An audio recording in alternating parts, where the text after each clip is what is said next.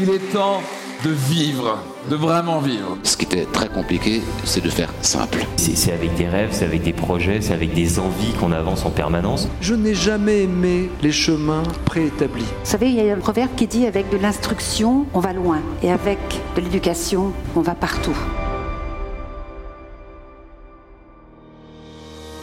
Bonjour, ici Max Piccinini. Bienvenue dans ce nouvel épisode de mon podcast Leader où je déconstruis l'état d'esprit, les secrets, les outils et les routines de champions et de leaders.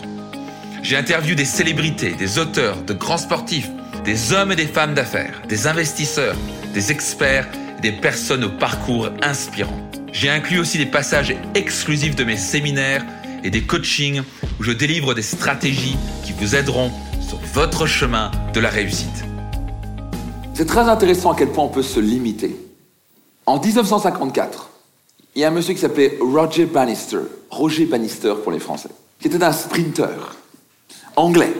Les Anglais étaient très forts au sprint, parce qu'après, ce soit les Jamaïcains ou commencent à courir.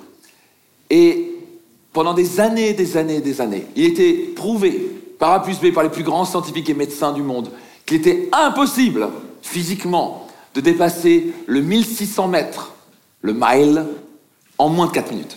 Impossible, personne n'avait fait. Et si quelqu'un le faisait, son cœur exploserait et mourrait sur le champ. C'était vraiment ce qui était dit dans la presse. Donc, personne ne le faisait. Mais un jour, Roger Bannister, qui n'est pas du style à écouter ce qu'on lui dit, a lancé le challenge en disant Je vais battre le record du monde et je vais descendre à 3,59. Je vais passer en dessous de la. Tout le monde dit Mais t'es complètement malade, un, tu n'y arriveras pas, c'est physiquement pas possible, et si tu y arrives, tu vas mourir. Donc, il a fait une première tentative en avril de 1954. Il n'a pas réussi. Tout le monde s'est foutu de sa gueule. Et tu vois, il va faire en dessous de 4, il n'a pas réussi, etc. Mais il a relancé le challenge le 6 mai 1954. Notre Roger Bannister démarre. Il accélère, il accélère. Il se dit, j'ai passé cette barre des 4 minutes. Et si je meurs, si je meurs, c'est pas grave. Je vais mourir, moi je l'aurais fait. Il court comme un malade, il donne tout ce qu'il a, il dépasse le monde. Et d'un coup, il passe la ligne d'arrivée. Il se crache au sol et il bouge plus. Les gens regardent et ils voient 3 minutes 59. 75 centièmes. Mais le problème, c'est que Roger Bannister, il a l'air d'être mort. Et coup, il se lève, il regarde le compteur. Ce jour-là, Roger Bannister a passé une barrière psychologique en pétant une croyance à la con, d'après tous les experts, qu'on ne peut pas faire le mile en dessous de 4 minutes. Mais écoutez bien la suite. Dans les deux ans qui ont suivi, 37 personnes ont passé la barre de 4 minutes. Hum. Qu'est-ce que je veux dire par là? On se crée nos propres limites. Si tu crois que tu ne peux pas le faire, tu peux pas le faire. Pas possible pour moi, pas possible pour moi. Et si tu crois que tu peux le faire, tu peux le faire. Et en plus, tu montres un chemin pour les autres de le faire. Nos propres limites, c'est nous qui nous les fixons. Donc la grande question pour vous aujourd'hui, quel genre de limites vous vous imposez à votre esprit? Je ne veux pas faire ceci, je ne veux pas faire cela, je ne veux pas gagner tant et tant, je ne veux pas réussir machin, je suis une femme, donc je ne veux pas réussir en affaires, ou je suis un homme et je n'ai pas éduqué, donc ceci, ou je n'ai pas confiance en moi. Combien de barrières vous mettez dans votre esprit? Qui les a mis dedans? Entre votre environnement et vous qui l'avez accepté. Mais c'est juste là. Si vous étiez né dans une famille de milliardaires, est-ce qu'il y a de fortes chances que vous penseriez totalement différent sur l'argent? Qui pense que vous serez à l'aise à gagner 500 euh, millions à l'année? Mais ça vous traverse même pas l'esprit, pas vrai?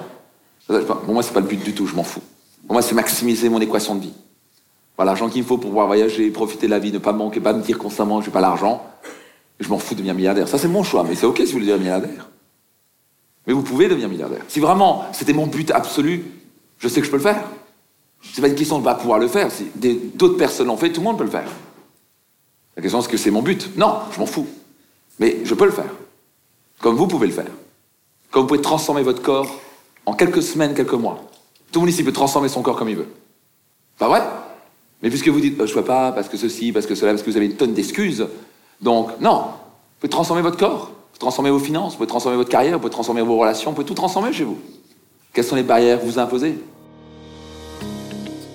Félicitations d'avoir écouté cet épisode de mon podcast jusqu'au bout.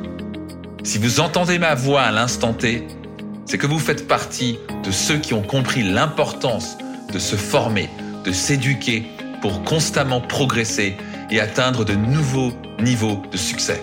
Si vous n'êtes pas encore abonné à mon podcast, je vous invite à le faire pour être certain que vous ne ratiez aucun autre épisode. N'hésitez pas non plus à le noter et à laisser votre avis.